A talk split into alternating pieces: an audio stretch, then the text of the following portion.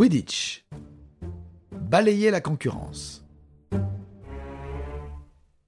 Interprétation Patrick Blandin. Réalisation Patrick Martinez-Bourna.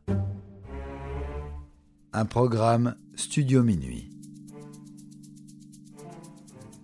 Inutile de présenter le Quidditch, célèbre sport collectif de la saga Harry Potter se déroulant sur des balais volants.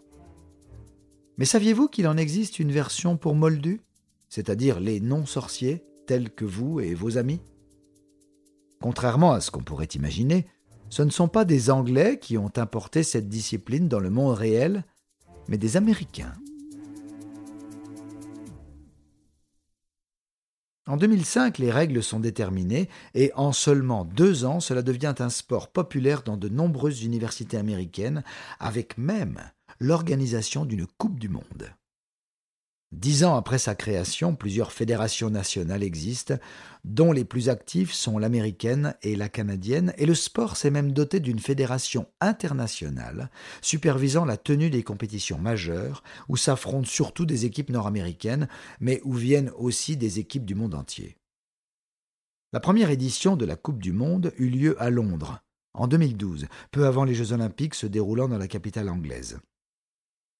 Au niveau européen, c'est toutefois la France qui se démarque.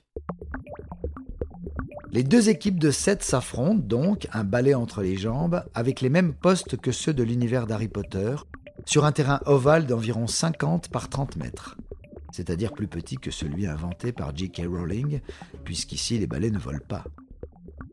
D'une part, Trois poursuiveurs qui se passent une balle et tentent de l'envoyer dans un des trois cerceaux adversaires correspondant à des buts et protégés par un gardien, quatrième joueur de chaque équipe. D'autre part, chacune possède deux batteurs qui, sur le modèle du ballon prisonnier, peuvent éliminer un adversaire s'il le touche avec l'une des balles prévues à cet effet. Enfin, chaque équipe a dans ses rangs un attrapeur dont l'objectif est d'attraper le fameux vif d'or mettant ainsi fin à la partie. Mais comment se matérialise le vif d'or dans la réalité, cette petite balle qui, dans l'univers du sorcier à lunettes, file à toute allure grâce à ses ailes magiques?